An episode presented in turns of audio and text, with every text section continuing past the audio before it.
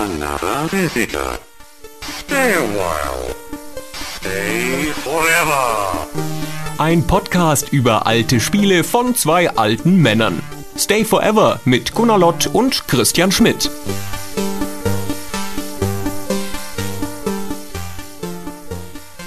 Hallo und willkommen bei Stay Forever, dem liebenswerten Retro-Podcast. Ich bin Gunnar Lott. Und ich bin Christian Schmidt. Hallo. Heute soll es um den lange gehegten Widerspruch von uns groß aufgebauschten als Gegensatz den Wettstreit von Civilization und Alpha Centauri gehen. Genau. Und wir stehen uns auch sonst ja immer partnerschaftlich und als Freunde gegenüber, wenn wir diesen Podcast machen. Aber in diesem Fall sind wir verfeindet. Voll. Ja. Voll. Also Ich gerade, dass ich noch mit dir spreche. das an, du hast das andere.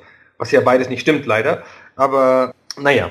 Ich habe so ein bisschen Angst, dass wir das zu hoch gebauscht haben und Ja. dass die Tatsache, warum ich Civilization ablehne, im kalten Licht der Historie so lächerlich erscheint, dass danach mein ganzer Ruf beim Teufel ist. Ich hatte auch noch mal kurz überlegt, ob es überhaupt historisch gesehen sinnvoll ist, wenn man sich mit seiner Meinung gegen die Mainstream-Meinung stellt. Also wenn man jetzt zum Beispiel sagen wollte, StarCraft ist ein schlechtes Spiel oder so, wo du ja von vornherein auf verlorenem Posten stehst, weil die gesamte Menschheit anderer Meinung ist. Und selbst wenn du es noch so gut begründen kannst, ist es einfach irrelevant.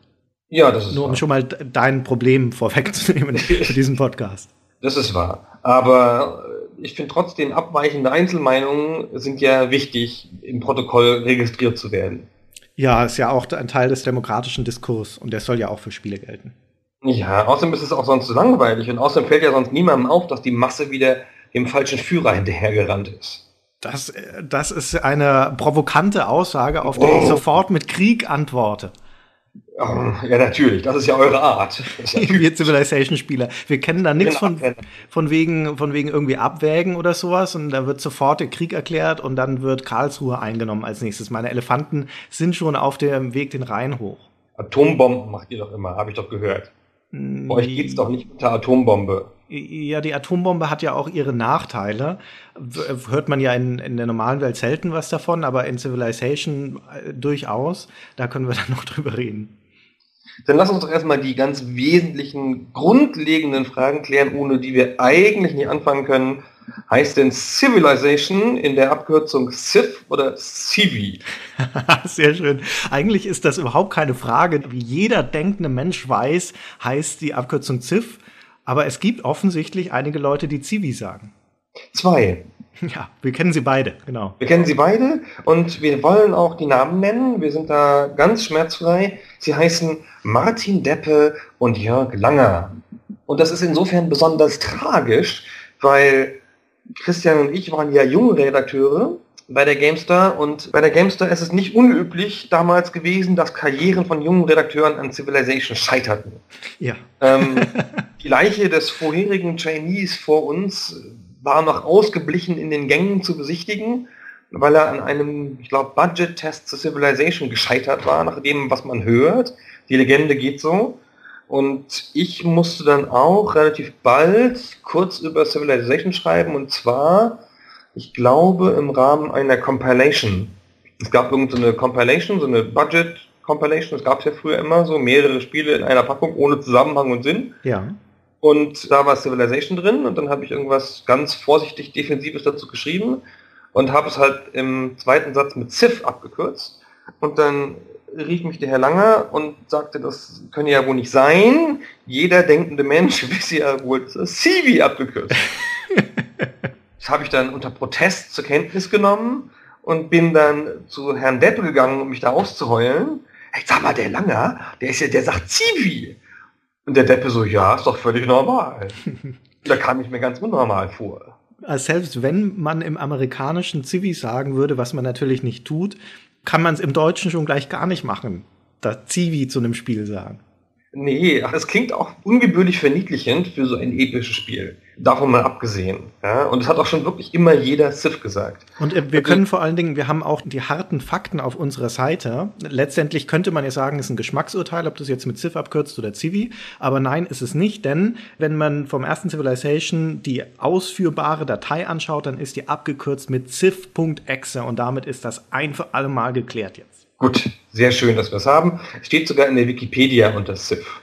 Ah, sehr gut, das wusste ich gar nicht. Ja, genau. Wobei diese Meinungshoheit der Herren Langer und Deppe, die ja Chefredakteur und stellvertretender Chefredakteur bei GameStar waren, noch einen anderen Nachteil hatten, nämlich dass die auch so eine Art Ziff-Hoheit hatten. Ich bin ja ein großer Civilization-Fan, was an dieser Stelle vorweggenommen werden soll. Und ich hatte mir eigentlich immer gewünscht, auch mal ein Civilization testen zu dürfen, aber das kam überhaupt nicht in die Tüte für einen jungen Redakteur. Das testeten die Herren Chefredakteure schön selbst. Und ich musste tatsächlich zwölf Jahre warten, bis ich mein erstes Civilization testen durfte, nämlich den fünften Teil. Wow. Echt? Das ist ja interessant. Also ich habe mich um Civilization nie gerissen. Du hast aber Test of Time getestet, weiß ich. Das auch. stimmt. Auf einer Seite. Ja, aber das habe ich bestimmt gar nicht, gar nicht gespielt, nur so runtergeschrieben. ja. Klar, wie alle Oh, dann. das ist ich auch, musst du jetzt sagen. Ich habe da keine Erinnerung mehr dran, dass ich irgendwas, irgendwas mit Civ jemals zu tun hatte nach dem ursprünglichen Civ-CV-Gespräch. Da, da war ich dann kuriert. Ich hätte, glaube ich, gerne Alpha Centauri getestet, aber das hat auch der Jörg Langer selber getestet. Natürlich, das, auch das kam gar nicht in Frage. Mit großer Begeisterung, wie man ihm zugutehalten muss. Vor dem Urteil der Geschichte kann er immer noch bestehen, weil er immerhin Alpha Centauri gut fand. Ja, halt eine von vielen Fehlwertungen der GameStar-Geschichte. Und das ist sogar noch verstärkt, weil Alpha Centauri das erste Spiel in der GameStar-Geschichte war, das auch noch aufgewertet wurde nachträglich, als der Patch ähm, 1.4, glaube ich, oder 1.3 oder was es war, rauskam. Das war danach bestimmt noch viel besser, obwohl das kaum vorstellbar ist. ja, ich habe es jetzt vor kurzem nochmal gespielt mit der aktuellst gepatchten Version. Also das perfekte Spiel in der perfekten Fassung, wie manche Leute behaupten, die keinerlei Ahnung haben. Und da äh, gäbe es das eine oder andere dazu zu sagen.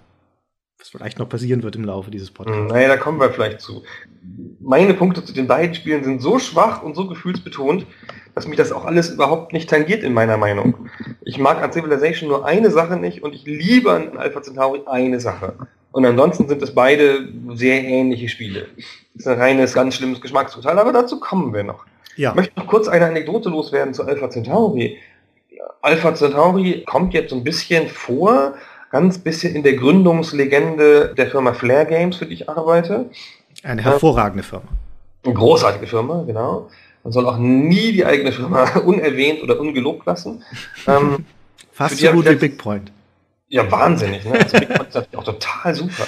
Und ich habe da letztens eine Präsentation gemacht für meinen Chef. Daran erklärt man dann notwendigerweise ganz kurz den Werdegang dieses Menschen. Ne? Das war eine Themenpräsentation zum Thema Startups. wie Okay. man ein Startup gründet und so. Sehr interessante Präsentation übrigens, ist auch auf Slideshare zu finden. Oder auf FlareGames.com. Und in der Präsentation gab es einen großen Alpha Centauri Screenshot. Mhm. Weil nämlich mein jetziger Chef früher in seiner Studentenzeit der weltbeste Alpha Centauri Spieler war, seiner Aussage nach. Wie kann man denn der weltbeste Alpha Centauri-Spieler sein? Keine Ahnung, gab es da mal irgendeine Ladder oder irgend sowas in irgendeiner Version? Wenn nur drei Leute auf der Welt das Spiel spielen, dann ist es natürlich keine so große Leistung, der Beste zu sein. Gut, damit mag es zusammengehangen haben, ja, an der mangelnden Konkurrenz. Jedenfalls behauptet er das heute noch steif und fest, dass es da irgendwie so eine Weltrang-Highscore-Liste gab und dass er da Platz 1 war und hat es auch irgendwie anderthalb Jahre intensiv gespielt. Und das hat ihn lustigerweise seiner eigenen Aussage nach in die Spielebranche gebracht, weil es danach war er so begeistert, dass er angefangen hat, Browserspiele zu machen. Oh, das ist eine schöne Geschichte. Das ist wirklich eine schöne Geschichte. Also glaube ich ihm auch voll, ist jetzt glaube ich nicht erfunden oder so Mhm. höchstens vielleicht nachidealisiert. Vielleicht war es bloß Platz zwei. Jedenfalls haben wir die Präsentation dann halt irgendwann veröffentlicht und auf Slideshare gestellt und irgendwo hin. Und dann meldete sich einer der jetzigen Firaxis-Mitarbeiter, einer der Gründer, ich habe schon wieder vergessen, wie der heißt, Coleman oder so, ein, jedenfalls der Programmiergott damals, und äußerte sich sehr geschmeichelt über Twitter, dass wir das in der Präsentation verwenden. Mhm. Und das fand ich ja sehr nett, wie sich da so die Kreise schließen, ja, dass dann halt tatsächlich jemand, der an dem Spiel beteiligt war, sich darüber dann nochmal freut, dass es so erwähnt wird. Das wollte ich nur mal loswerden. Ansonsten ist es natürlich das beste Spiel der Welt. Sagt auch Jörg glaub Das, das erinnert mich daran, um eine vollkommen belanglose Anekdote zu erzählen, dass ich ja eine Zeit lang relativ aktiv für Moby Games geschrieben habe. Das ist diese Internetdatenbank, heutzutage würde man sagen, Wikipedia-Konkurrent, zu Spielen. Und da am liebsten zu obskuren Spielen, die sonst kein Mensch mehr kennt. Und unter anderem zu einem Spiel, das da hieß Dusk of the Gods, ein Rollenspiel in der nordischen Mythologie von Interstell. Und bekam dann ein halbes Jahr später eine E-Mail von einer Dame, die die Grafikerin von diesem Spiel war und die mir einfach nur Danke sagen wollte, weil sie sich so gefreut hätte, nochmal was über das Spiel zu lesen. Die hat das wohl, keine Ahnung, gegoogelt und dann bei Mobile Games gefunden. Das war auch schon die Anekdote. Es hat mich sehr gefreut, so eine absolut zufällige Bekanntschaft mit jemandem zu machen, die noch nicht mal sonderlich hm, darf ich das sagen, wichtig war, weil sie halt nur die Grafikerin, wobei nur die Grafikerin. Nee, ich nehme alles zurück. Wir, natürlich ohne Grafik ist so ein Spiel ja auch doof. Ja, aber das ist ja total nett. Ja, stimmt. Gerade die alten Spiele, ja, an die sich nicht mehr so viele Leute erinnern, so, das ist ja schon auch immer eine Lebensleistung gewesen und so. Ich freue mich schon immer noch, wenn ich da mal wieder was über Spiele, die ich geschätzt habe, oder wenn man mal irgendjemanden trifft oder von irgendjemandem hört, der dann irgendwie beteiligt war an irgendwas und so. Das ist ja auch ein Teil unseres Aufwachsens. Ich hatte mich eine, häufig auch gefreut, bei GameStar Leute zu treffen, die so ein bisschen, ich will nicht sagen Helden meiner Jugend waren, aber die äh, Dinge gemacht haben, die ich geschätzt habe. Unter anderem, als ich das erste Mal den Bernd Lehahn getroffen habe, der bei Egosoft arbeitet, ein deutscher Entwickler, die für die X-Serie bekannt sind, damit bekannt geworden sind. Und ich kannte den aber als den Entwickler von Fatal Heritage auf dem Amiga damals, so ein seltsames Grafik-Adventure. Und ich war total aufgeregt und habe mich so gefreut, den zu treffen, nicht wegen seinen X-Spielen, sondern weil das der Typ war, der Fatal Heritage gemacht hat. Oh, das ist ja nett. Da hat er sich sicher gefreut, als du das gesagt hast. Weiß ich nicht mehr. Bernd Lehahn ist ja kein Mensch, der so offensiv Emotionen zeigt. Also insofern hat er wahrscheinlich genickt und ein Lächeln umspielte seine Lippen, stelle ich mir jetzt gerade so vor. Ja, ich habe den auch noch nicht bei ganz großen Emotionen ertappt. Das stimmt. Den letztes Jahr nochmal wieder getroffen, fällt mir gerade ein. Ist übrigens ein Mensch, an den ich eine ganz intensive Erinnerung habe, weil ich weiß noch, dass er mal da war und mir das erste X vorgeführt hat, indem ich dann ein Preview gemacht habe. Ich glaube sogar hinterher noch den Test. Und da musste man ja in dem ersten X, wenn man von Platz A nach B wollte, einfach mal eine Viertelstunde durchs All fliegen. Ja, und man konnte dann die äh, Tab-Taste irgendwie festhalten, dann hat man ein bisschen Schub gehabt und so. Aber ich glaube, das war damals auch noch gar nicht. Und ich, selbstbewusster Redakteur, der ich war, sagte dann, Bernd, das mag keine gute Idee sein, dieser Realismus und so. Ist ja ein bisschen blöd, wenn die Leute da einfach die Tab-Taste dann festklemmen, eine Viertelstunde ins All fliegen, eine Zigarette rauchen gehen und dann erst wiederkommen. Das bricht ja so ein bisschen die ganze Immersion und dieses ganze Gefühl und so und die Leute sollen doch irgendwie eine Abkürzung haben oder sowas, das wird doch besser. Und dann meinte er, Gunnar, die Leute sollen das Spiel so spielen, wie ich das will. Und er hat recht. Ja. Aus Designerperspektive hat er recht. Und das habe ich nie wieder so deutlich von irgendjemandem in der Spielindustrie gehört. Ist ja ein vertretbarer Standpunkt. Ja? Hat der BioWare auch gerne fast gesagt, jetzt bei dieser Diskussion um das Ende von Mass Effect. Aber das ist ja eigentlich grundsätzlich eine Künstlerposition. Ich finde es jetzt auf so eine Komfortfunktion anzuwenden ein bisschen cheesy.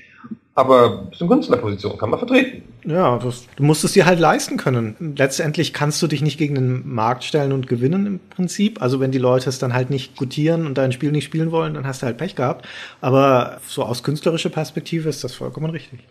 Genau. Ist ja ein gutes Recht, ein Spiel rauszubringen, das ich nicht verkaufe. Ja. ja. Oder ein Kunstwerk oder ein Buch, das keiner liest oder so. Und das ist ja kein Problem. Ja, also du musst halt mit den Konsequenzen leben. Dafür bietest du dich vielleicht, vielleicht nicht an. Wie fandest du das Ende von Mass Effect, um mal ganz kurz abzuschweifen? Ja, ganz schlechtes Thema, weil ich das Spiel noch nicht mal gespielt habe. Ach, ja. Ah, schrecklich. Mit mir kann man nicht über aktuelle Spiele sprechen, weil ich so hinterherhinke. Nee, du bist so totaler Retro-Ding, bla. Ja, ich habe keine Zeit für sowas. Ich muss die ganze Zeit auf dem iPad Sachen spielen. Okay, wie fandest du das Ende von Mass Effect Infiltrate auf dem iPad? Habe ich nicht gespielt. War nur ein Scherz.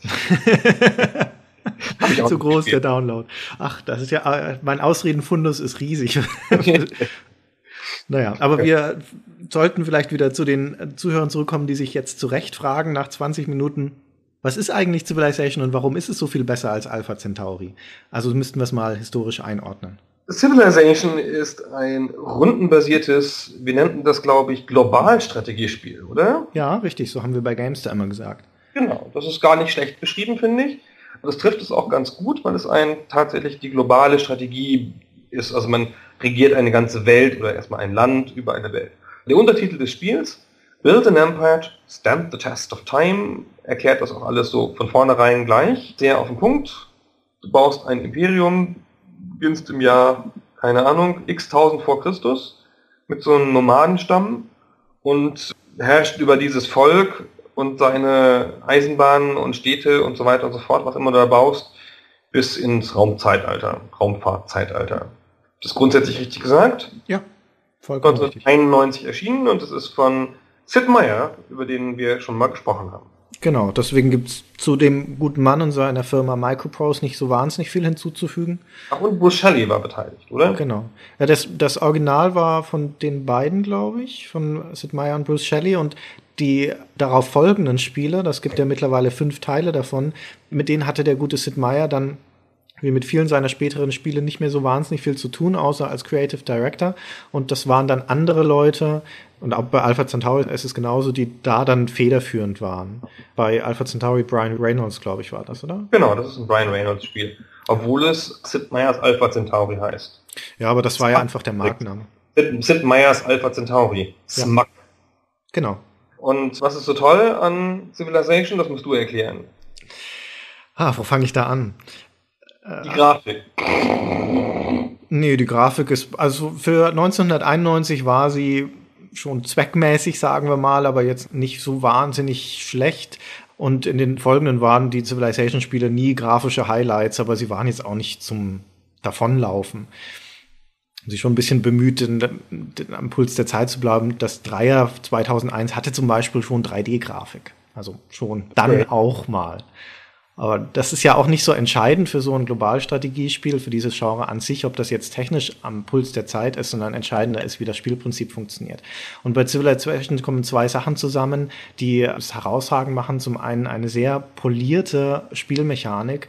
Also das ist äh, der erste Teil ist eines der Spiele, die man heute noch mit genauso viel Vergnügen spielen kann, ohne dass einem irgendwas an dem Spielen der Steuerung großartig negativ auffällt. Und das kann man nicht von vielen Spielen sagen, die 20 Jahre alt sind. In der Regel hat sich die Art des Interface-Designs, die Art der Steuerung so weiterentwickelt, dass du viele alte Spiele einfach umständlich und unzugänglich findest. Und bei Civilization 1 ist alles an der richtigen Stelle. Alle Informationen, das ganze Interface, es gibt sowieso nicht viel. Der größte Teil ist einfach die übersichtliche Karte, die Art und Weise, wie du das Spiel kontrollierst und wie du Feedback bekommst. Das finde ich ist schon in seiner Art des Designs ziemlich wegweisend. Also wenn das einfach nicht altert, weil es so gut gemacht ist.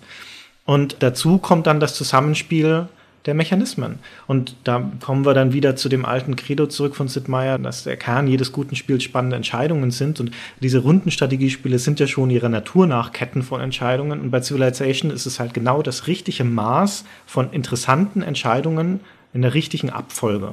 Das ist so wiederkehrende Entscheidungen jede Runde, Mikromanagement deines Imperiums und dann kommen so Makromanagement-Entscheidungen dazu, die die größere strategische Linien beschreiben, die Diplomatie mit anderen Völkern, die Forschung, die Erweiterung deines Reiches. Und als dritter Aspekt würde ich sagen, kommt noch dazu, dass das Thema des Spiels einfach perfekt ist, weil es was ist, das den Menschen so nahe liegt, dass die Menschheitsgeschichte erzählt, dass viele Konzepte aufgreift, die instinktiv verständlich sind, also das Forschen von bestimmten Fortschritten wie Eisenverarbeitung oder den Verbrennungsmotor oder Lesen und Schreiben und solche Dinge. Um eine Sache noch abschließend dazu sagen zu dürfen, dann schließe ich meinen Monolog auch wieder ab. Eine der Sachen, die so dankbar ist, daran Civilization zu spielen, ist, aber das haben auch viele Rundenstrategiespiele, ist, dass du am Ende, du hast ja einen klaren Endpunkt, tatsächlich zurückschaust auf das, was du in den letzten zwei, drei Tagen der Spielpartie geleistet hast und feststellst, dass du da richtig viel geschafft hast von einem einzelnen Zieler auf einer unbekannten Welt zu einem komplett aufgedeckten Fokus einer Hightech-Nation mit vielen Städten, die du alle von Hand aufgebaut hast.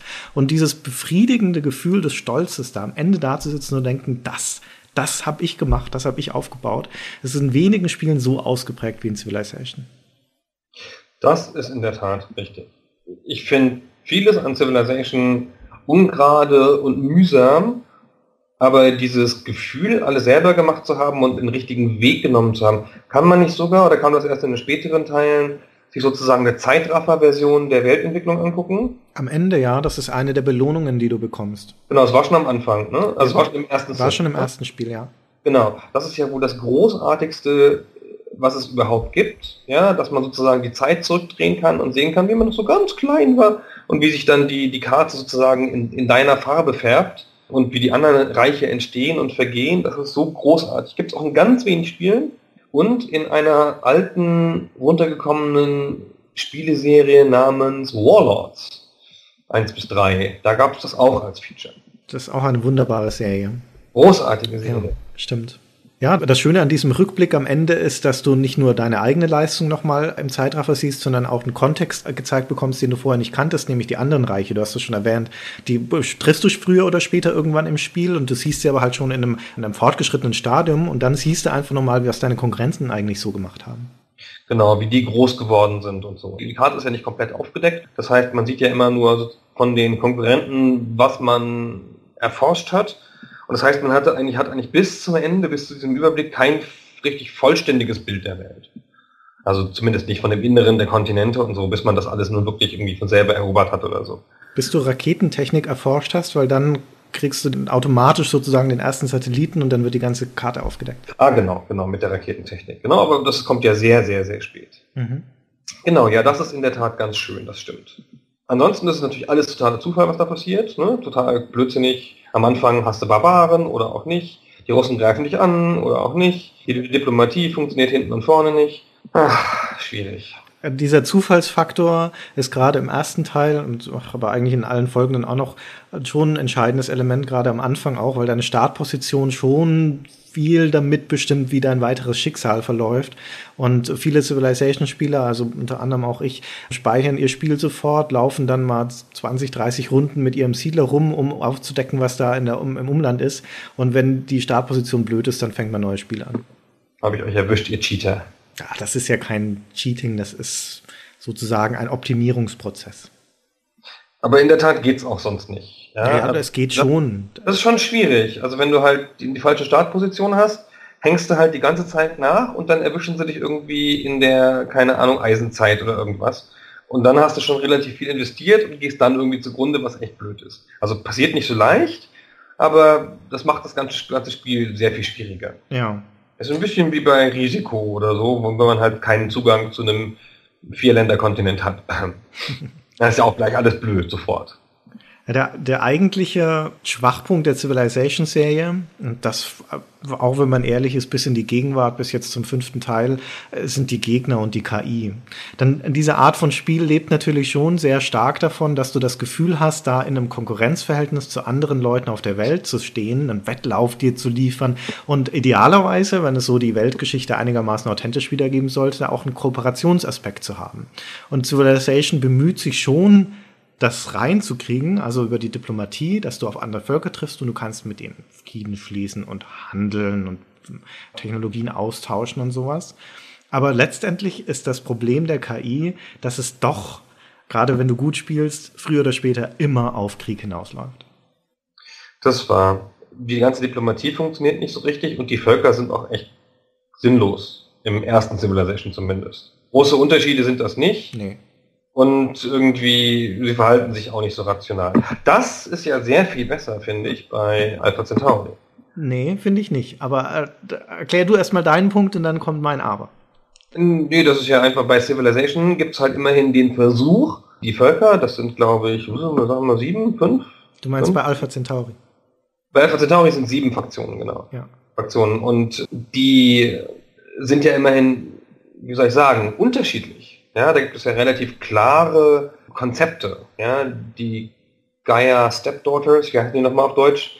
Die Ökos jedenfalls, die sind halt ganz anders in der Art, wie sie angelegt sind, als die Herren von Morgan Industries. Ja.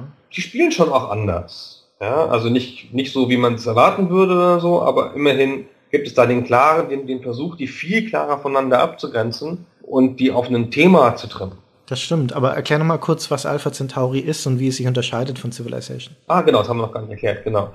Alpha Centauri ist im Wesentlichen dasselbe Spiel, von der grundlegenden Spielmechanik wie Civilization.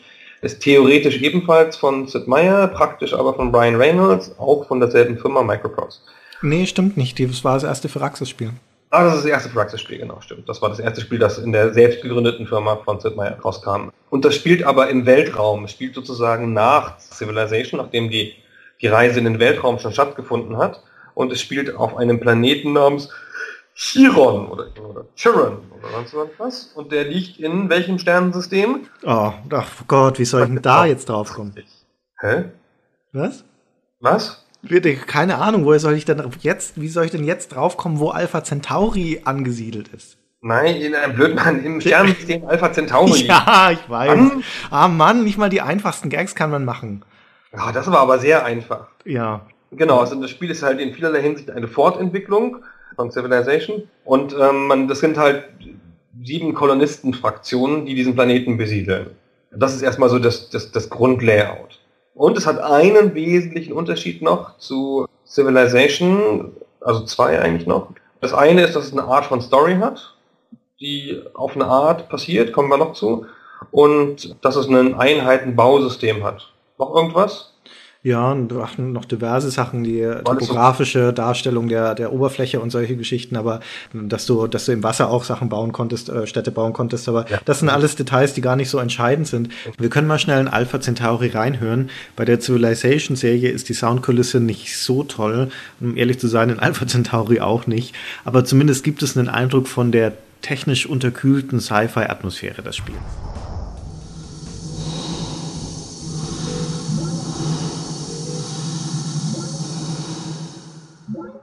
Mission accomplished. Unit max required ability.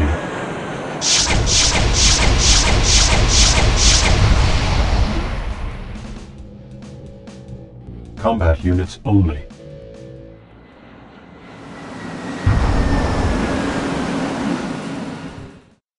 Ganz spannend finde ich so die, die historische Entwicklung dieser Serie, weil Civilization zu einem Zeitpunkt rauskam, als Rundenstrategie das Genre an sich war und als an Echtzeit noch nicht zu denken war.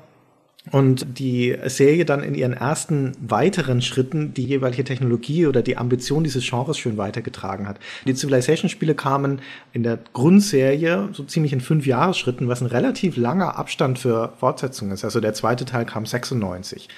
Und als der rauskam, war so die Technologie der Stunde die CD-ROM. Und das merkt man Civilization relativ deutlich an, diese Ambition zu sagen, wir haben hier eine Vorzeigeserie und wir machen mit dieser neuen Technologie und dem vielen Platz dann wirklich ein Spiel, das auch das reinschlägt, das episch angelegt ist. Und deswegen hat Civilization 2 viele Videos äh, drin, es hat Musik auf CD und solche Geschichten. Und Alpha Centauri kam dann 1999, also das ist ja kein offizieller Teil des Civilization-Kanons das war nochmal der Versuch, dieses ganze Genre dieser Globalstrategie zu einem Zeitpunkt, wo es eigentlich schon im Kippen war, wo wir den Echtzeitboom hatten und wo Globalstrategie ein Auslaufmodell war, sozusagen nochmal eine Stufe höher zu heben und zu zeigen, was das alles kann, wenn du es mit modernen Spielprinzipien wie so einem narrativen Rahmen, einer Geschichte, mit einem Einheitenbaukasten, mit wirklich einem, einer philosophischen Durchdringung der Spielkonzepte und sowas aufpeppst, um zu sagen, hey, unser eigentlich ein bisschen angestaubtes Genre der Globalstrategie hat noch richtig was drauf, wenn wir da ordentlich Production Values reinballern. Wobei Production Values hatte es gar nicht so tolle Alpha Centauri, aber es hatte halt diese Ambition. Und das war so der Scheidepunkt. Und ab Civilization 3 kann man auch so ein bisschen so als den Gipfelpunkt mit ansehen. Und dann in der Folge ging es mit der Serie bergab. Nicht inhaltlich, waren immer noch gute Spiele, aber dann spiegelt das so wieder die Bedeutung des Genres. Globalstrategie der Rundenstrategie ist halt einfach nicht mehr so groß. Und Civilization war sehr tief angelegt, aber es war nicht mehr so technisch so, so eindrucksvoll und so groß. Und Civilization 5 ist in vieler Hinsicht ein sehr poliertes, aber auch mit vergleichsweise geringem Aufwand gemachtes Spiel. Ja, sehr schön den Bogen geschlagen. Genau, 1999, also acht Jahre nach Civilization 1 kam Alpha Centauri, der, der Höhepunkt der Serie. Das waren ja Leute, die, wie du es schon gesagt hattest, die von Microprose ausgeschieden sind, Sid Meier und Brian Reynolds und die anderen, um ihr eigenes Studio zu gründen, Phyrexis. Und die durften den Civilization-Namen natürlich nicht mitnehmen, der lag bei Microprose. Aber für ihr erstes Projekt wollten sie halt auch so eine Art Flagge in den Boden rammen und sagen, guckt mal, was wir können. Sie haben sicherlich gehofft, dass das dann die größere Serie werden würde, Alpha Centauri 1, 2, 3 und so. Ja, wurde ja nichts draus. Es gibt ja nur den einen Teil und das Addon. Genau. Gar nicht sicher, ob ich das Addon überhaupt jemals gespielt habe. Aber ich fand, dass, also es hat in irgendeiner Weise gibt es ja außer mir noch mehr Leute, die Civilization irgendwie nicht so richtig mögen es aber trotzdem gerne gespielt haben, weil das natürlich ein faszinierendes Spielprinzip ist. Du hast aber immer noch nicht richtig klar gemacht, warum du Civilization nicht magst. Ah, da komme ich gleich zu. Und erstaunlich viele von diesen Leuten, die Civilization nicht so richtig mögen, aus unterschiedlichen Gründen und sei es auch nur aus einer Ablehnung heraus, weil Christian Schmidt das super findet, und Jörg Langer, die dann halt irgendwie zu Alpha Centauri gewechselt sind, was ja, äh, seien wir ehrlich, in Essenz dasselbe Spiel ist, und die dann aber ersatzweise das super fanden. So ein bisschen so wie, mh, ich mag Country ja überhaupt nicht, aber Western finde ich super. und so, so, ist es ein bisschen. So ist es bei mir auch. Ja. Ich habe halt schon sehr intensiv Civilization gespielt, aber es gibt so viele Sachen, die ich nicht mag und das Hauptsächliche ist, dass es total krass unlogisch ist. Also es ist ja auch nicht schlimm für so ein Spiel, aber es spielt halt die echte Welt wieder und diese echte Weltentwicklung funktioniert für mich nicht. Ich kann mir dazu nicht vorstellen, dass es eine reale Welt ist. Ich finde die ganze Abfolge, wie der, die Technologie voranschreitet, total unlogisch und auch lückenhaft. Du hast dann halt später, wenn du halt das ein bisschen komisch gelaufen ist, fährst du halt noch mit Postkutschen, hast aber schon Raketen oder so. Die Entwicklung geht total inhomogen auseinander, wenn du es nicht dich total bemühst, alle Forschungszweige zu entwickeln. Mhm. Dann bist du ja auf einer realen Welt, aber die gegnerischen Herrscher und so sind halt so Witzfiguren. Also ich finde halt da, wenn da Stalin auftritt und so, ja, das ist ja alles irgendwie, das wirkt alles so sehr überzeichnet, comichaft und ich finde es aber die echte Welt, das ist halt eigentlich ein ernstes Thema für mich. Ich möchte da ernsthaft Nationen bauen und ich möchte auch eine ernsthafte Diplomatie betreiben. Und die Diplomatie ist halt schauderhaft. Und das macht für mich so viel vom Spielgefühl kaputt. Und dann liegt die Mechanik halt so sehr, sehr, sehr klar zutage. Das hasse ich halt oft bei Spielen. Und mein Lieblingsbeispiel ist dann immer, dass die weisen Männer erfinden ja dann immer den nächsten Fortschritt. Ja? Und dann irgendwann im Spiel erfinden halt die weisen Männer den Feminismus. Und das hat mich dann aus dem Spiel geworfen. Da war es da war's gut. ja, das, das geht jetzt nicht. Tut mir leid. Das, das, ich muss mir bei jedem einzelnen Spiel, das ich spiele, das ist aber, habe ich ja schon mal erzählt vielleicht in diesem Podcast, das ist ein Gunnar-Problem so, ich muss mir dazu immer die Geschichte so ein bisschen zurechtbiegen, damit sie noch funktioniert, weil die Spiele machen das ja nicht von Natur aus, dass die Geschichte funktioniert. Warum auch immer, ja, dass da niemand mal drauf achtet, auf so Continuity und solche Sachen. Und bei Civilization ist es so schlimm, dass ich nicht aushalte. Okay. Ja, ein nachvollziehbarer Punkt den ich aber nicht teile, würde ich nicht wundern, weil ich finde, dass Civilization auf so nachvollziehbare Art und Weise abstrahiert ist. Und ich hatte nie das Gefühl, dass Civilization wirklich den Anspruch hat, die reale Welt nachzuerzählen. Civilization ist halt ein pures Mechanik-Brettspiel. Ist es, ja. Ja. Also es ist ja auch tatsächlich einem Brettspiel nachempfunden, das zufällig auch Civilization heißt, aus dem sogar diese Tech-Trees da relativ eins zu eins übernommen sind. Das ist halt in Essenz ein Brettspiel. Und es hat aber so Mechaniken eines Computerspiels, also erstmal natürlich, dass es automatisch zieht und solche Sachen und das in der KI hast, aber halt auch die Videos, die Diplomatie und bei diesen ganzen Sachen, die sind halt so aufgepropft, sinnlos und funktionieren nicht so richtig.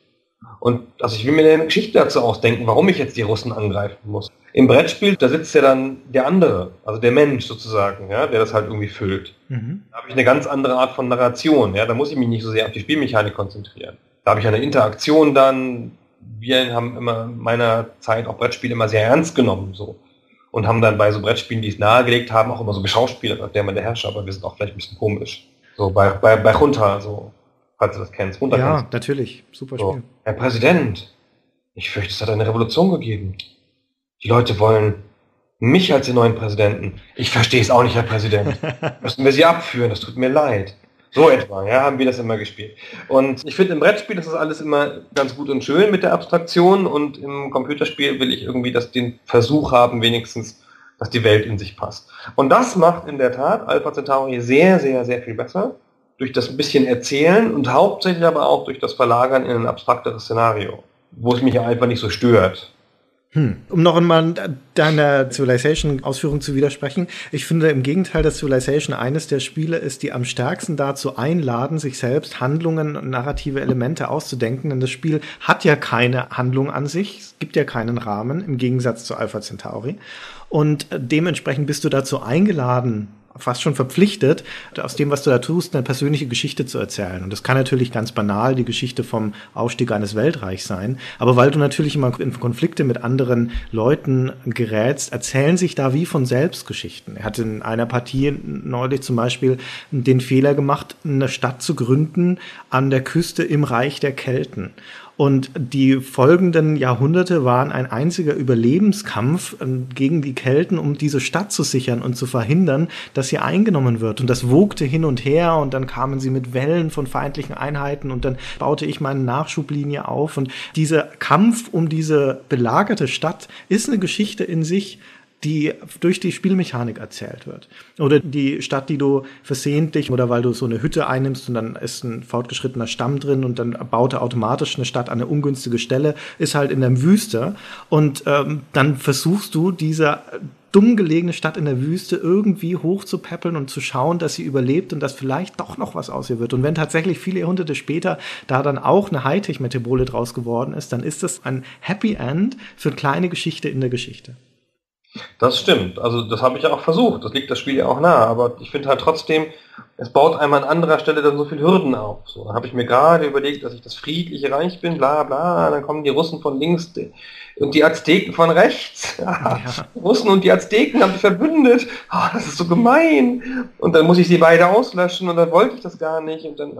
Und eins der Features, die ich besonders gehasst habe in Civilization 2, sind die sogenannten Berater, die einem ein bisschen einen Hinweis geben, wenn man eine Entscheidung trifft, vor allen Dingen für eine Technologie. Die hören sich übrigens so an. While the men of learning play with their quill pens, sire, the city defenses stay as thin as parchment. Build city walls! Would that we could wall up your gaping mouth, platehead. Build trade routes, sire, and bring the knowledge of other cities to our doorsteps. I agree, sire. I agree, sire. I cannot let the people's spirits alone, your majesty. Assist me with some luxuries and keep the people's hearts content. Nay, sire! The defense of our cities takes precedence! Wie kann man die denn nicht mögen? Ich finde die total super, weil sie ja offensichtlich nicht ernsthaft gemeint sind. Die geben ja auch nie ordentliche Ratschläge. Ja, aber äh, dieses karikative, dieses karikierende Element in diesem für mich total ernsthaften Weltenbaumspiel, dann sollen sie doch gerade eine Parodie machen, aber dann halt auch alles lustig. Ja, natürlich das passt ist ja nicht so. Es ist halt, ich finde halt vieles unabsichtlich lustig oder unabsichtlich unlogisch, vieles absichtsvoll klar und aufeinander aufbauend und dann diese Witzfiguren da überall drin. Ja, natürlich passt nicht so gut rein, aber ich fand das trotzdem damals beeindruckend. Das sind ja so kleine Videoschnipsel, die da eingespielt werden von diesen fünf Beratern.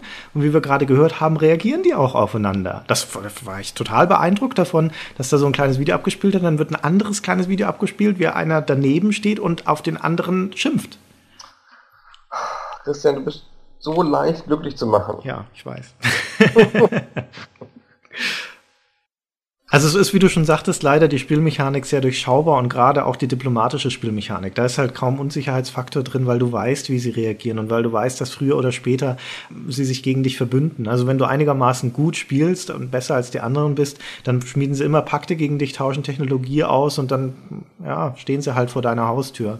Das ist leider sehr vorhersehbar. Das, das ist, ist aber ja auch nicht national, wie die handeln immer. Nee, ja? gar nicht. So.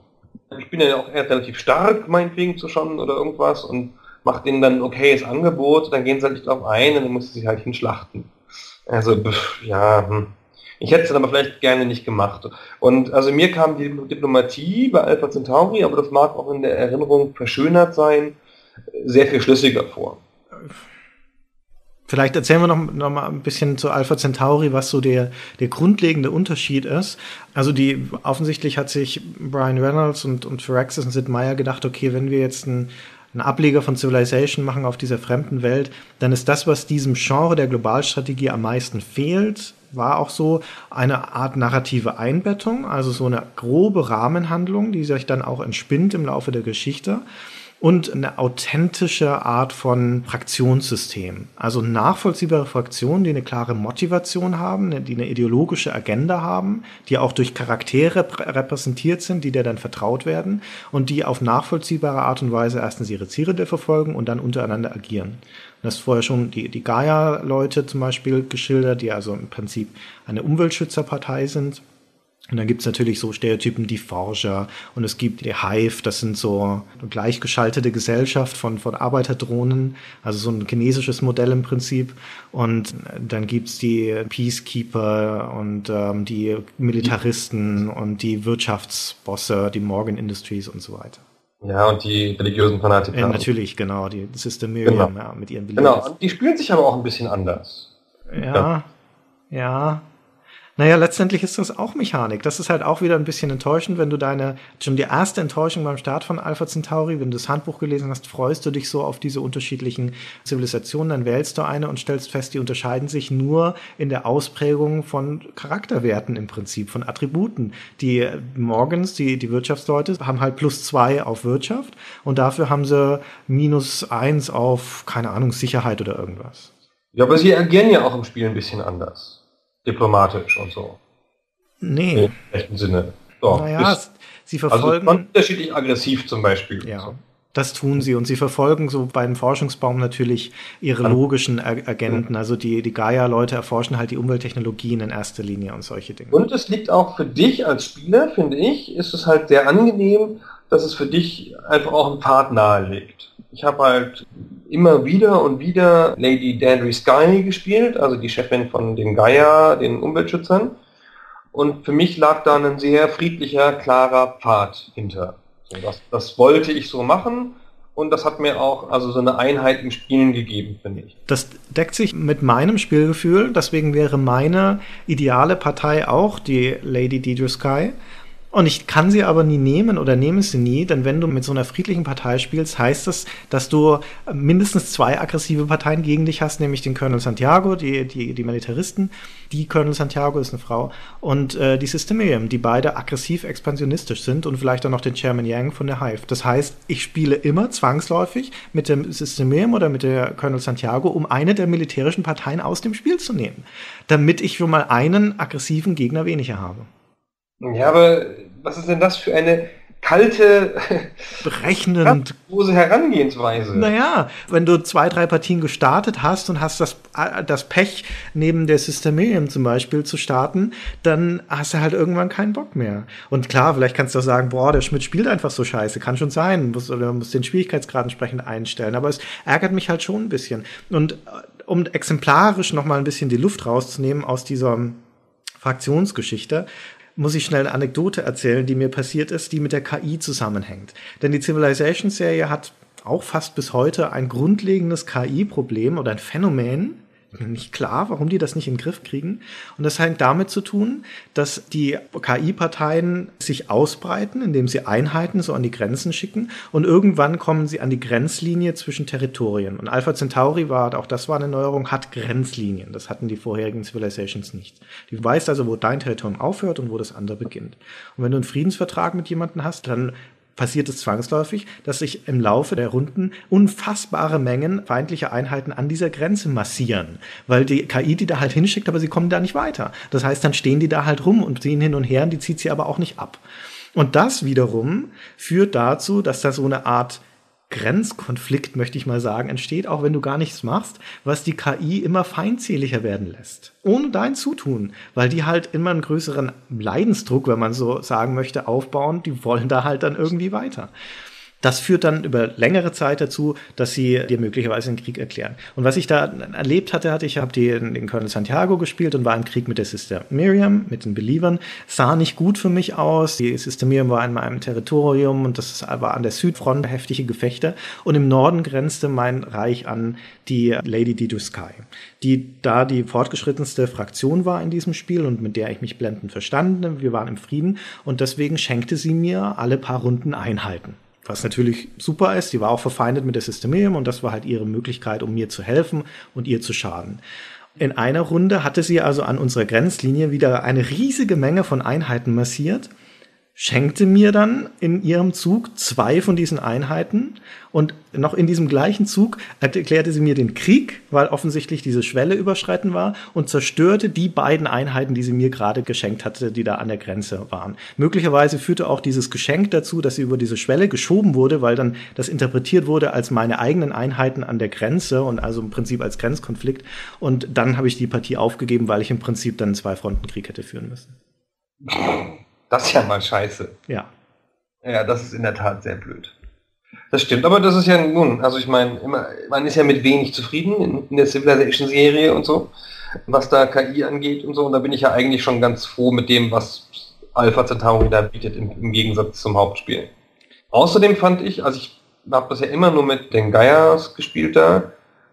Ich habe keine Ahnung, wie hat sich das denn für die anderen angefühlt mit diesem Erwachen des Planeten, dieser, dieser Plot Genauso.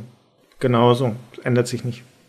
Das ändert sich gar nicht. Nee. Aber ihr konntet doch keine, konntet ihr auch dann Mindworms Klar. steuern und so? Ja, So das, das, wie ich vorher schon sagte, das hängt nicht von den Fraktionen ab, sondern von den Werten. Und es gibt einen Wert, der heißt hm, Ökologie oder, oder, oder Planet, glaube ich.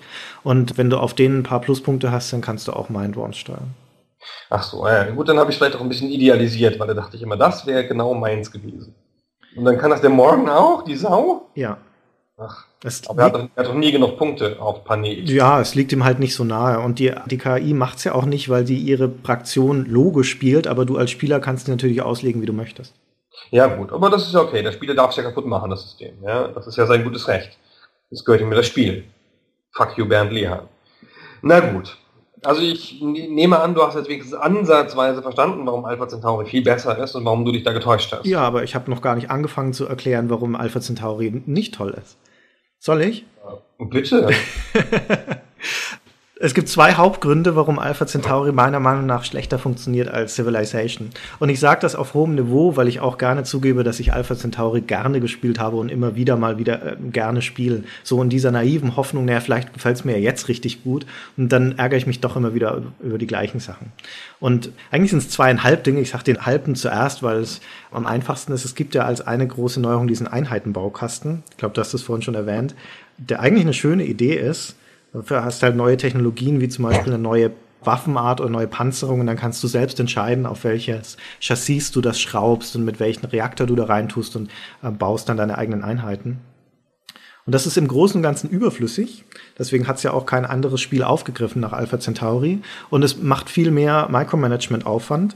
Und dazu kommt noch, dass jedes Mal, wenn du eine neue Technologie erfindest, der Computer oder das Spiel automatisch alle Standardeinheiten wieder als so Blaupausen in dein Baumenü setzt. Auch wenn du sie vorher gelöscht hast, weil ich sie nicht brauche. Ich brauche zum Beispiel, das ist keine fliegende Scout-Einheit, das ist aber halt so eine Standardeinheit. Deswegen ist sie jedes Mal wieder drin, wenn eine neue Technologie erforscht wird.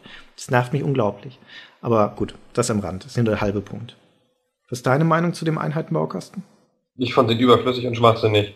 Hab ihn auch so selten wie möglich, also so wenig wie möglich benutzt. Hat mich aber nicht gestört. Wie gesagt, ich habe einen rein gefühlsmäßigen Zugang zu dem Spiel. Baukästen gehasst in allen Spielen übrigens. Ich will vernünftige Standardangebote und mit denen arbeiten. Ich will nicht alles selber bauen, aber gut. Ich überlege gerade, gibt es ein Spiel mit, mit so einem coolen Baukasten? Naja, halt alle Space Exploration Spiele eigentlich Master of Orion, wo du deine Raumschiffe selbst zusammenbaust. Da ist es extrem sinnvoll, finde ich. Das ist auch ganz gut gemacht, auf so eine klare Art und so. Aber ich hätte gerne auch gerne die Raumschiffe von der Stange gekauft und mich konzentriert. Du ich hätte hast keine Ahnung. Gerne, gerne bei diesen Spielen mehr konzentriert. Das war mir immer zu viel, also viel zu viele X sozusagen. mein Lieblingsspiel dieser ganzen Art war das relativ runtergebrochene Ascendancy, weil Ascendancy konnte man, habe ich nämlich mal gemacht, spielen ohne Krieg zu führen. Weil es da nämlich auf so eine Art galaktische Abstimmung hinauslief und ich habe es sehr konsequent darauf gespielt und hatte dann hinterher, war dann Herrscher der Galaxis, ohne einen Schuss abgefeuert zu haben. Oh, cool. Worauf ich sehr stolz war. Sehr Und schön. das ging bei den meisten anderen Spielen irgendwie nicht. Es war ein sehr schönes Spiel, das Ascendancy, das mir vor allen Dingen in Erinnerung ist, weil es so eine sehr atmosphärische Musik hatte. Genau, das war sehr hübsch. Ich habe es jetzt letztens noch mal, es gibt irgendwie eine Version auf dem iPhone oder iPad, Mhm. die kann sie nicht mal bedienen. Also mir ist nicht klar, was sie da wollen und wie man das machen soll und was da passiert. Ich kann da nicht von einem Planeten zum anderen fliegen oder keine Ahnung, irgendwas geht da nicht. Weiß ich auch nicht, ganz schlimm.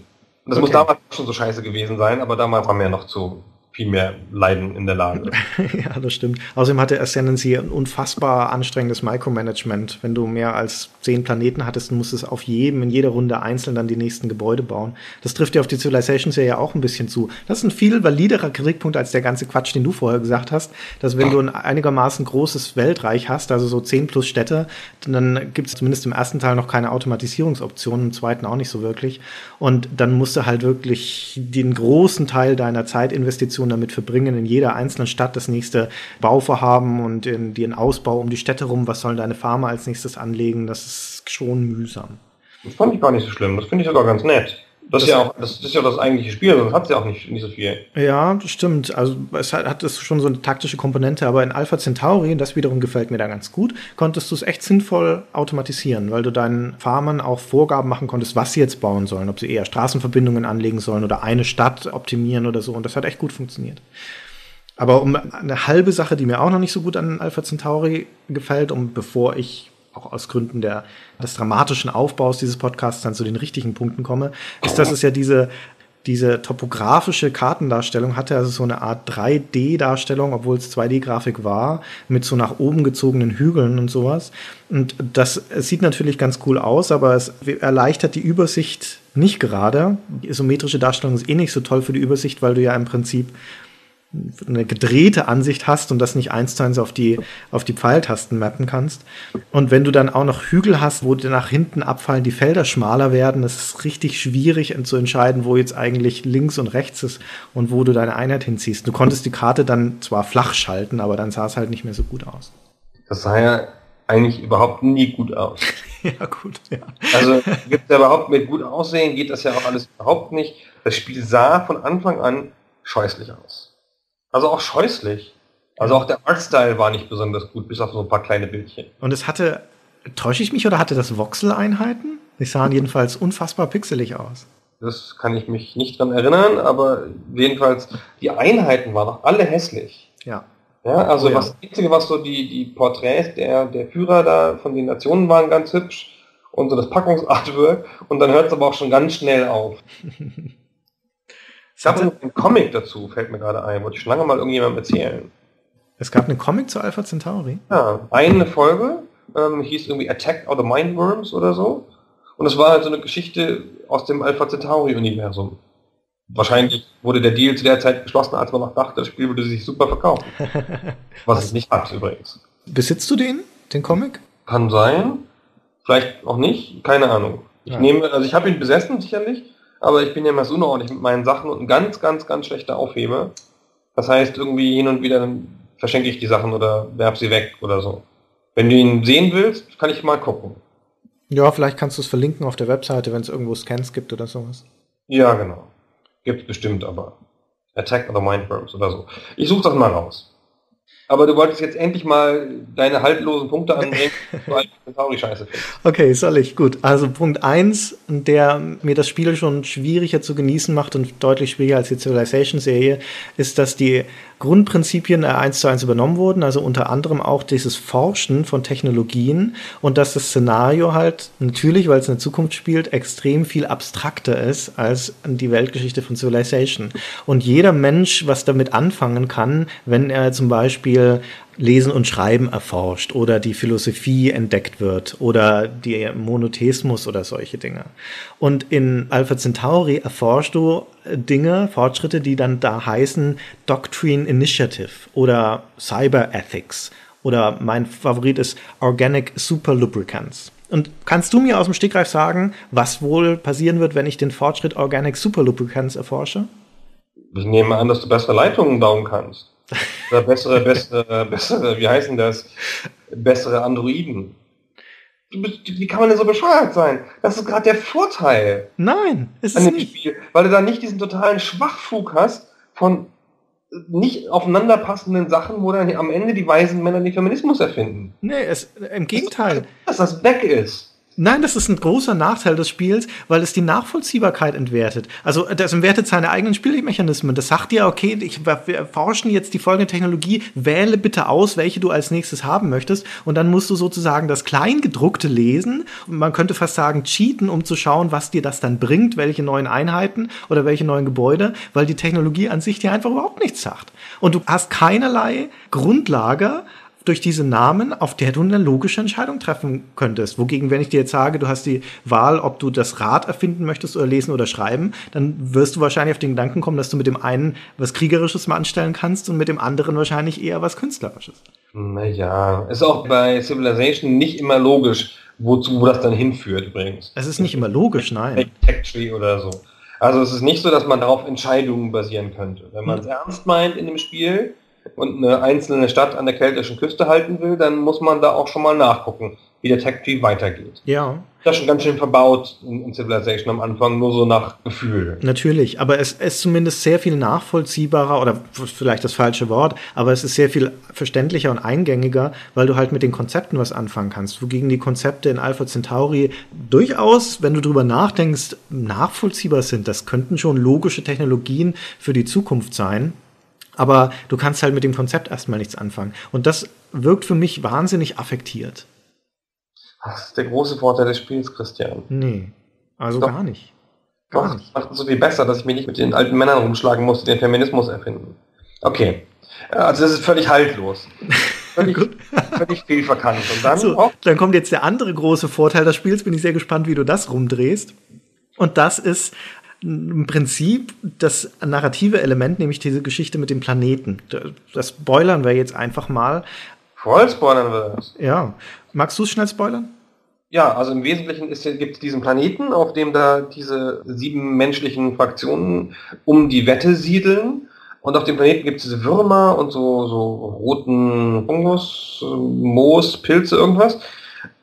Und das nervt auch alles so ein bisschen so, weil die kämpfen auch mal gegen die Menschen und so.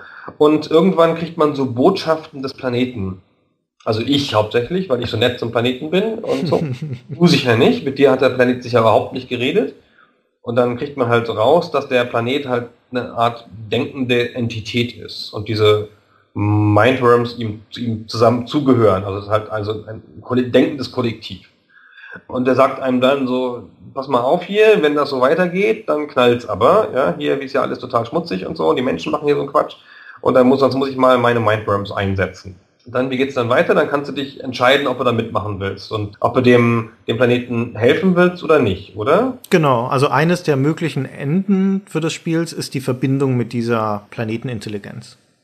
Genau. Und der Planet hat dann nämlich einen Mechanismus für sich entwickelt, so eine Metamorphose, mit der er die Menschen zerstören will. Genau. Das ist Genau. sozusagen der Spannungsbogen dieser Kampagne, dass du erstmal rausfindest, dass es das überhaupt gibt und dann, dass du im späteren Spielverlauf im Prinzip gegen den Planeten agierst oder anders gesagt eher gegen dich, indem er diese Mindworms dir auf den Hals hetzt und den Pilz wachsen lässt.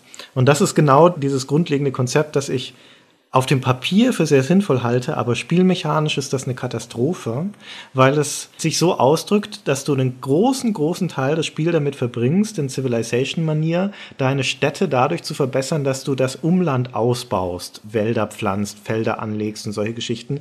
Und dieser Pilz, dieser rote Pilz ist dir dabei im Weg am Anfang. Es gibt, wenn du die Gaia-Leute spielst oder stark auf Umwelttechnologien gehst, so ab der Spielmitte die Möglichkeit, den Pilz sinnvoll zu nutzen. Aber für Fraktionen, die das nicht machen oder gerade in der ersten Hälfte des Spiels, möchtest du ihn halt weghaben. Deswegen ist eine der wichtigsten Aufgaben, dass du deine Farmer da rumschickst und die die Pilze entfernen lässt. Roten sozusagen. Und wie gesagt, das macht man also sehr, sehr lange und so bist du gegen Ende des Spiels in Civilization-Manier lauter Städte hast, die hochentwickelt sind, voll ausgebaut und mit einem wunderbar infrastrukturell erschlossenen Umland. Und da steckt viel Arbeit drin. Und dann kommt dieser Wendepunkt in der Handlung kurz vor Ende, wo der Planet sagt, so jetzt ist aber fünf vor zwölf, jetzt rotten wir die Menschen nochmal schnell aus. Und dann macht so einen Schnitt und auf einmal sind überall Pilzfelder auf der ganzen Welt und deine ganze Infrastruktur ist durchlöchert von neu erschienenen Pilzfeldern und deine Städte sind entsprechend weniger effektiv. Und ich saß wie vom Donner gerührt vor dem Rechner und dachte, ja, ja, hakt's bei euch? Spinnt ihr?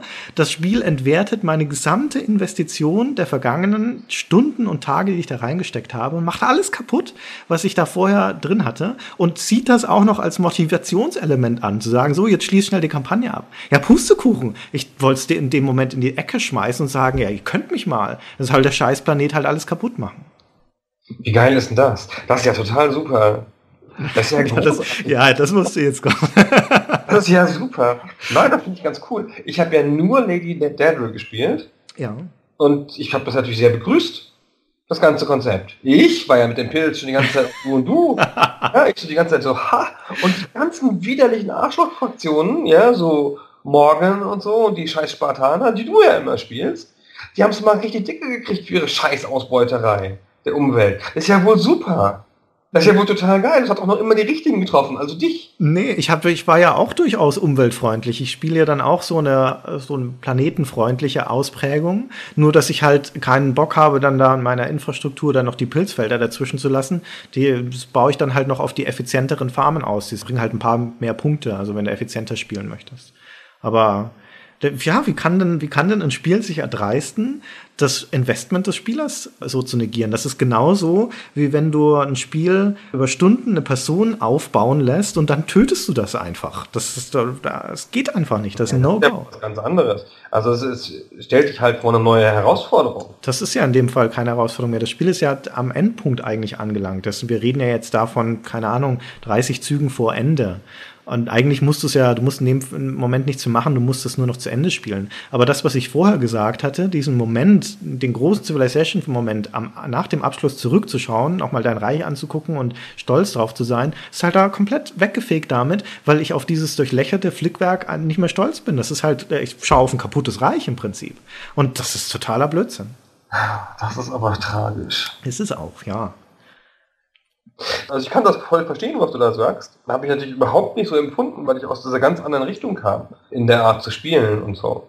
Keine Ahnung. Ich habe auch nie so auf Perfektion gebaut, wie du das sicher getan hast. Ja. Cool. Das ist, weil du so ein Lirum Larum Laschi-Spieler bist. Naja, weil ich habe eine Geschichte zu folgen in irgendeiner Form. Und ich opfere auch Effizienz im Spiel Geschichtensachen. Also ich bin auch jemand, der schon immer ganz schrecklich weitergespielt hat, wenn man das Spiel noch weiterspielen konnte, obwohl mir ein schwerer Nachteil entstanden war durch irgendwas. Okay. Den Verlust eines Charakters in irgendeinem Rollenspiel oder so. Mhm. Und ich habe dann halt immer weitergespielt, weil das Teil meiner Geschichte ist, auch wenn das Spiel dann halt dadurch schlechter wurde. Also auch effektiv weniger Spaß gemacht hat und so, wo dann halt alle Leute nochmal neu geladen haben. Also Pilzschmuser wie du haben übrigens einen inhärenten Vorteil bei Alpha Centauri. Könnte man fast schon Cheaten nennen. Das Wort fühlst du ja auch ständig im Mund. Ja. Ähm, weil du ja die, die Chance hast, wenn du gut stehst, sozusagen mit dem Planeten die feindlichen Mindworms zu übernehmen. Das ist, glaube ich, eine 50% Chance. Und dann läufst du halt mit irgendeiner von deinen Einheiten in so eine Pilzregion und da gibt's dann irgendwie eine kleine Chance, dass du auf feindliche Mindworms triffst. Und im fortgeschrittenen Spiel erscheint da dann nicht einer, sondern da erscheinen um dich rum dann acht. Beziehungsweise wenn du so einen, noch so einen vergessenen, wie nennt sich das, so ein Port findest, so eine abgestürzte Versorgungskapsel oder sowas. Dann kann es sein, dass die von Mindworms infestiert sind und wie gesagt, da erscheinen dann halt acht um dich rum. Und das ist ja eine einfache Rechnung, 50% Chance, die zu übernehmen. Dann stehst du am Ende statt einer Einheit mit vieren da und die anderen vier, die feindlich sind, die löscht du schnell aus. Und das machst du zwei, dreimal hintereinander mit solchen Versorgungspots und dann hast du aus einer Einheit auf einmal zwölf gemacht. Und diese Mindworms sind auch ziemlich stark. Vor allem, wenn du sie hochgerüstet hast. Also die können auch so stufenweise aufsteigen. Ja, und dann gehst du halt zum Gegner rüber und sagst Hallo. Ich hatte nie Mindworm-Mangel, sagen wir mal so. Ja. Ich war immer sehr zufrieden mit mir und dem Mindworm. ich meine, im Einklang mit mir selber, ja, ich habe da immer alles richtig gemacht, dem Planeten nichts Böses getan und habe die dreckigen Morgans von der, von der Planetenoberfläche gelöscht. War eine durchgängig befriedigende Spielerfahrung. Alles richtig gemacht und nicht einmal der Feminismus erfunden. Super. Der war ja schon erfunden. Super. Ach, großartiges Spiel. Aber wie gesagt, ich kann verstehen, warum du deine kleinlichen. Du, bist halt so ein, so ein Lego-Spieler. Mhm. Es gibt auch Dinge, die mir an Alpha Centauri sehr gut gefallen. Und die kann man am besten anhand von Soundausschnitten tatsächlich darstellen. Wir haben ja schon gesagt, dass die in Fraktionen relativ klar ausstrukturiert sind und eine der schönen Sachen, die das wirklich gut macht, das Alpha Centauri, ist, dass diese Anführer von den Fraktionen auch immer wieder sprechen. Wenn immer irgendeine neue Erfindung gemacht wird oder wenn ein neue, noch nie dagewesenes Gebäude gebaut wird, dann melden die sich immer mit einem kurzen Zitat zu Wort. Und das steht zum einen exemplarisch für diese neue Erfindung oder Sache und zum anderen exemplarisch auch für die Partei und für denjenigen, der da spricht. Und das ist schon sehr atmosphärisch und das unterstreicht auch ein bisschen diese Atmosphäre, die das Spiel darstellt. Und was bei Alpha Centauri nämlich sehr cool ist, finde ich, ist, dass du das Gefühl hast, dass du da auf einem fremden, feindseligen Planeten landest. Und es drückt sich in der Grafik schon aus. Du hast ja vorhin schon zu Recht gesagt, die ist nicht sonderlich hübsch, aber sie ist sehr kühl. Das sind Rottöne, es sind dunkle Farben, da ist nicht viel Buntes und Farbe drin. Und du hast immer dieses Gefühl der Fremdheit und ein bisschen der Distanz zu dieser Welt, in der du da bist. Und das schildert die Lady D. Sky deine Freundin, sehr gut in, in, diesem kurzen Zitat, das man hört, wenn man das erste Mal einen, einen Perimeter Defense baut, also eine von diesen Stadtverbesserungen. Da hören wir mal kurz rein. Having now established a secure perimeter, we have made ourselves relatively safe from enemy incursions. But against the seemingly random attacks by planet's native life, only our array of warning sensors can help us. For the mind worms infiltrate through every crevice and chew through anything softer than plasma steel. Lady Deidre Sky, The Early Years. Da sieht man auch gleich, dass man auf der richtigen Seite steht. Okay, dann hören wir uns nochmal einen hübschen Soundschnipsel an. Hier spricht die Anführerin der religiösen Fanatiker, die hier versucht zu erklären, woran man sehr schön sieht, dass die Fraktionen nicht so ganz eindimensional sind. Die hier also versucht zu erklären, wie das Information Network erfunden wurde und warum das auch gut ist für sie. The righteous need not cower before the drumbeat of human progress. Though the song of yesterday fades into the challenge of tomorrow, God still watches and judges us. Evil lurks in the data links as it lurked in the streets of yesteryear. But it was never the streets that were evil. Sister Miriam Godwinson, The Blessed Struggle. Das gefällt mir sehr gut, weil diese Fraktionen in Alpha Centauri eben nicht, nicht so schwarz-weiß sind, wie man am Anfang denken sollte, sondern weil die durchaus verschiedene Ausprägungen haben, so ein bisschen ambivalent sind. Die Believers erforschen ja auch Technologien, was nicht so selbstverständlich ist für eine religiöse Fraktion.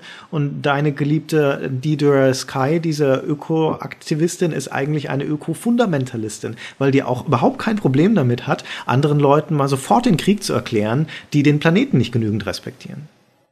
Und natürlich ist es ja auch mit Recht, wie wir am Ende des Spiels gesehen haben. Das war ja auch wichtig. ja, der Zweck heiligt die Mittel. Das scheint für die Fraktionen, für fast alle Fraktionen zu gelten. Auch die äh, Wissenschaftler zum Beispiel. Ihre Agenda ist natürlich das sehr Rationale und die Forschung. Deswegen sind sie streng verfeindet mit der Miriam Godwinson und mit den Religiösen. Und die sehen diese Pilze und die Mindworms als sehr lästige Gegner und die wollen die ausrotten. Also, aber auch radikal, ohne, ohne Rücksicht schlechte Menschen alles. Das hat übrigens ein ganz klassisches Science-Fiction-Gefühl, man hat es vielleicht auch in den Soundschnipseln ein bisschen gehört.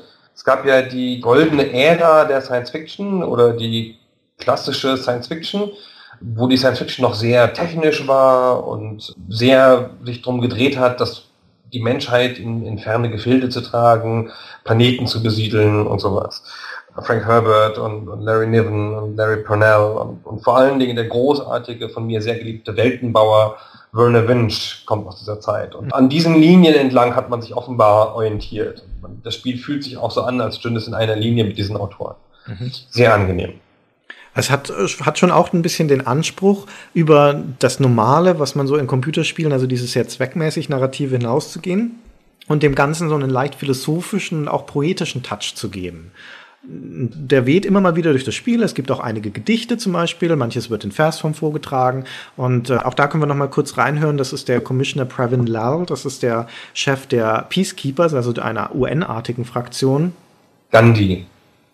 Ja, die sind aber auch, die haben auch kein Problem damit, Krieg zu führen, wenn jemand ausscheren möchte. Dieser Commissioner Previn Lal hat eine sehr markante Stimme, die gefällt mir sehr gut und steht halt, wie gesagt, sehr exemplarisch für dieses ein bisschen ätherische. I hold a scrap of paper in the darkness and light it. I watch it burn bright and curl, disappearing into nothingness, and the heat burns my fingers. Where has it gone? What has it become? I cannot shake the feeling that I have witnessed a form of transcendence.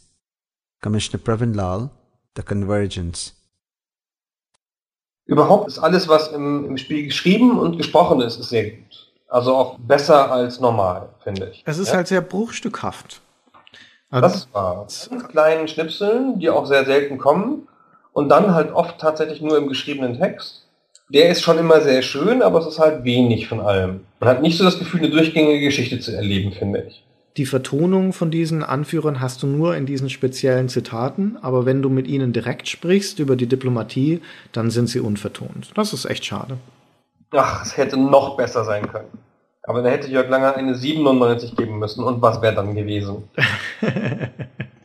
Aber ich habe durch Alpha Centauri tatsächlich ein neues Wort gelernt. Es gibt diese Computerstimme, die relativ nervig ist, aber die immer mal wieder so kurze Meldungen abgibt, wenn irgendwie ein Gebäude gebaut wird oder sowas. Also der, will ich sagen, der Erzähler ist halt so der Hinweisgeber. Und die meldet die auch immer, wenn neue Mindworms irgendwo auftauchen. Und dann sagt sie das hier.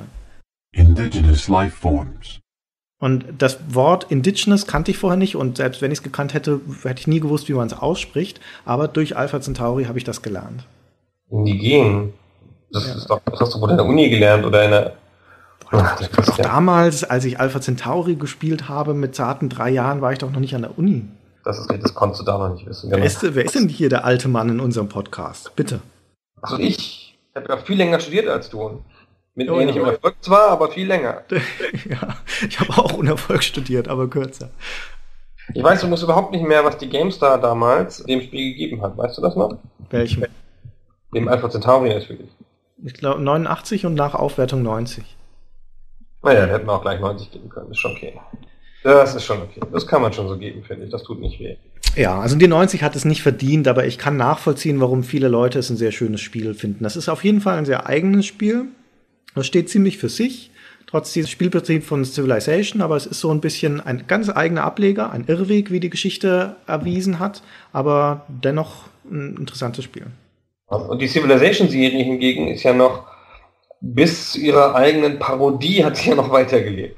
Man hätte wünschen können, sie wäre wenigstens in Frieden gestorben. Nee, also ich finde den fünften Teil jetzt gerade wieder eine sehr erfrischende Neuauflage von Civilization. Genau, und ich finde dann der Höhepunkt kam dann auf Facebook.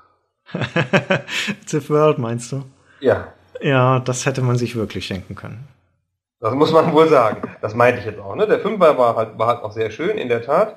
Aber die Variante auf Facebook ganz schlimm. Ja, vor die allem. Varianten fand ich ganz cool, interessanterweise. Nee, die haben, das Revolution hat mir nie besonders gut gefallen. Es gibt's ja auf dem iPad auch und weiß nicht, da sprang der Funke nicht über. Also gut ist das nicht, auf eine, also gut wie gut, aber es hat mir trotzdem viel Spaß gemacht, hat so eine ganz eigene Art. Wie hieß das nochmal? Revolution, genau. Revolution. Spielt so auf einem runden Planeten gefühlt so und man konnte so der, der Neigung des Planeten so gut folgen, weil es ganz simpel und reduziert war. Und das spielt man einfach so, zack, so vor sich hin und dann mal eben durch. Ich habe ich bestimmt Stunden und Stunden mit verbracht, obwohl ich gar nicht wollte. Wie gesagt, mich hat's nicht gereizt. Und das Civilization World, um da nochmal kurz drauf zu kommen, das war ja relativ lang vorher angekündigt. Das war offensichtlich, also mindestens ein Jahr in der Entwicklung, was für so ein Social Game auf Facebook schon eine lange Zeit ist. Und äh, das war zu der Zeit, als es angekündigt wurde, so ein bisschen die erste Welle von Farmville-Begeisterung und Zynga-Hype. Und äh, da war also auch relativ klar, auch in unseren Kreisen, wie diese Social Games wohl so funktionieren dass sie einen starken Sogfaktor haben, aber keine wirklich tollen Spiele sind. Und da kam die Ankündigung von Civilization World als so eine Art Zäsur, weil dann auf einmal die Hoffnung da war, aha, Sid Meier bringt eine große, alte, tiefe Serie auf Facebook und der wird mal zeigen, wie so ein klassisches Core-Spiel wohl funktioniert auf Facebook. Und dann kam es raus, auch nach so langer Zeit, die Erwartungshaltung war so groß und dann war es ein doofer Cityville-Klon, mit Civilization-Szenario, der überhaupt nicht funktioniert hat, sperrig zu bedienen war, total langweilig. Ja, von großer gefühlter Lieblosigkeit. Absolut, ja. ja. Ganz erstaunlich fand ich, weil da hätten sie ja eine große Chance gehabt. EA hat ja später dann die große Chance im, im Social-Bereich mit Sims Social genutzt auf eine Art. Ja, das ist jetzt auch, auch nicht das allersuperste Spiel nach meinem Gefühl, ein sehr typisches Facebook-Spiel, aber halt mit einer großen Konsequenz entwickelt.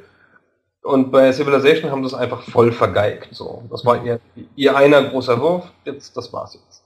Peng. Wo wir gerade bei Ablegern sind, erinnerst du dich noch an Call to Power?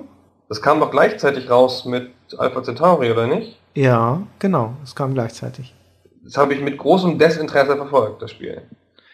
Ich weiß nicht mehr, was das ist. Ich finde die Herleitung so interessant. Das Civilization Call to Power hieß es, war als es rauskam im Prinzip so eine Art Civilization-Fortsetzung, also keine offizielle, sondern tatsächlich ein Seitenstrang der Serie. Und hatte aber an der Spielmechanik diverses geändert, was es ein ganz interessantes Spiel machte, weil es so den Fokus von diesem Mikromanagement, das ich vorher schon ein bisschen kritisiert habe, wegnahm. Und stärker aufs Makromanagement. Das heißt, du baust nicht mehr eigenhändig dein Umland aus, sondern du hast halt im Prinzip einen Fördertopf, also das ist so ein bisschen die, die Regierungsebene Und du bestimmst, wie viel Arbeitszeit deine Arbeitskräfte reinstecken sollen, wie viel Geld die kriegen. Und dann bauen die die Städte relativ automatisch schon nach deinen Vorgaben aus. Aber das heißt, dein Fokus ist wirklich viel eher auf Expansion, Erforschung, Interaktion mit den anderen Völkern und so.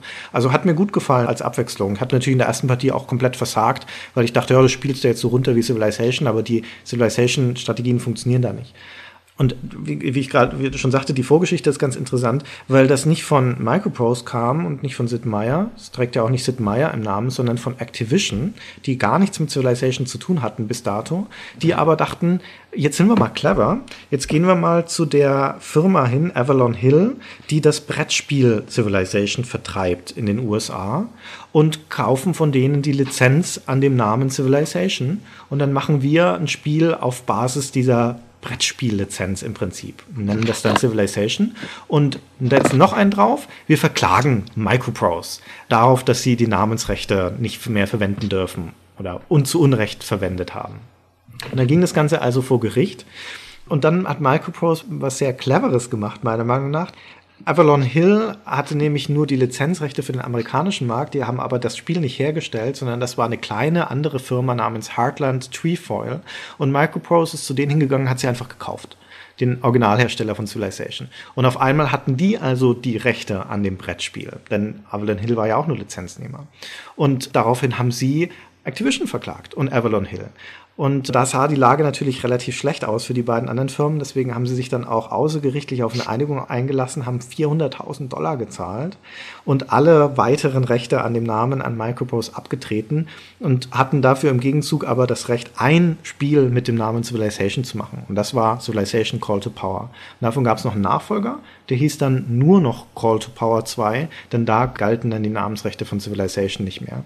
Und die Ironie der Geschichte ist, dass einen Monat, nachdem die sich außergerichtlich geeinigt hatten, kam Hasbro, der große Spielhersteller, und hat sowohl Avalon Hill aufgekauft als auch Microprose, sodass die beiden Streitparteien dann im Prinzip unter einem Dach wieder vereinigt waren. Das ist aber in der Tat eine schöne Geschichte. Das hatte ich schon wieder völlig vergessen. Also der, die Gerichtsstreitgeschichte war mir noch so locker geläufig, als du angefangen hast zu erzählen. Mhm. Aber was für eine absurde Idee auch von allen Beteiligten so. ja. ja? das müssen wir jetzt mal so machen und dann verklagen wir da gleich irgendwen. Also dieses ganze Rechte teilen ist halt immer total schwierig. Ich erinnere mich auch noch an die großartige Idee von Vivendi, zu sagen, hm, jetzt ist gerade der Herr der Ringe Film rausgekommen, jetzt müsste man ja mal dringend Spiele zum Herrn der Ringe machen. Ach fuck, wir haben da keine Lizenzen für, die hat Electronic Arts. Hm, wir kaufen die Rechte von den Büchern nochmal neu für Spiele und machen dann Spiele basierend auf den Büchern. Idee. Ja, das nimmt ja absurde Ausmaße an mit diesen Unterlizenzen. Dann muss ja immer an das schwarze Auge denken, weil das, das ist ja nun, in Deutschland ist es ein Name, aber es ist ja jetzt nicht die Mega-Lizenz vor dem Herrn, aber das ist, wie hieß nochmal die Firma, die dafür verantwortlich war? Ach, das ist mir gerade entfallen, aber die waren da sehr clever. Die haben ja im Spielebereich die Lizenz vergeben für ein Rollenspiel an Radon Labs, für ein Action-Rollenspiel an Silverstyle und für ein Adventure an Dedalek. Das war auch sehr, also auch komische Politik von allen Beteiligten. Ja, dass man da sich nicht einen Partner sucht und mit dem mal die Lizenz ordentlich ausschlachtet, ja. zumal nachdem die so lange brachgelegen hat. Ja, die ist ja auch nicht viel stärker geworden in der Zwischenzeit. Naja. Ja. Ich möchte kurz mal hier fürs Protokoll und die Geschichtsschreibung hinzufügen, dass Martin Deppe zwar denkt, Civilization würde man mit Civi abkürzen, aber immerhin seinerzeit im Test geschrieben hat, das Spielprinzip von Alpha Centauri ähnelt Civilization 2, doch dessen Spieltiefe wird übertroffen. Naja, wie gesagt, das hat auch von der, von der reinen Spielmechanik her funktioniert Alpha Centauri auch wirklich sehr gut. Da muss ich auch noch erzählen, dass ich vor ein paar Tagen mit auch einem Ex-Kollegen von uns gechattet habe, mit dem Mikkel, Mikkel Galuschka, wie er damals hieß, jetzt Mikkel Ort, und ähm, auch erzählte, dass wir über Civilization sprechen und dann sagte er, nein, er hat ja keine große Erinnerung mehr an die Serie. Das Einzige, was ihm noch so präsent ist, dass in Civilization 2 das Cheat-Menü schon im, im, Menü oben integriert war. Und das stimmt, das, das hatte ich gar nicht mehr dran gedacht, aber du konntest tatsächlich aus dem Menü oben einfach auch die Cheats aufrufen. Dann hat er dich kurz gewarnt, dann hast du keine Punkte mehr gekriegt am Ende des Spiels, aber im Zweifelsfall kein Problem, einfach schnell ein paar Einheiten herholen. Das stimmt. Das war da neben den Buttons für die Civipedia oder wie das hieß. Genau, ja, richtig. Ja. Auch ein tolles Konzept übrigens, dieses Nachschlagewerk direkt im Spiel zu haben. Christian, ich bin einigermaßen am Ende mit meiner Weisheit, was diese spezifischen Spiele angeht. Ja, ich glaube, wir haben jetzt auch wirklich genug gesagt, obwohl man noch viel mehr zu Civilization erzählen könnte, vor allem Lobendes über Civilization und Kritisches zu Alpha Centauri, aber ich glaube, unsere jeweiligen Standpunkte sind klar geworden. Ich denke auch, den Rest möge die Nachwelt entscheiden oder die Kommentarspalten der, genau. der Blogs. Wir sind ja Web 2.0, bei uns kann man ja in die Kommentare schreiben. Web 2.0, cool. Sagt man das überhaupt noch? Ja, wenn man so in der Vergangenheit verankert ist, wie wir Civilization-Spieler dann schon. Na, dann ist wahrscheinlich richtig. Christian, ich bedanke mich für das unterhaltsame Gespräch. Die Freude war ganz meinerseits, Gunnar. Dann bis zum nächsten Mal. Bis zum nächsten Mal. Tschüss. Tschüss. Please don't go. The drones need you.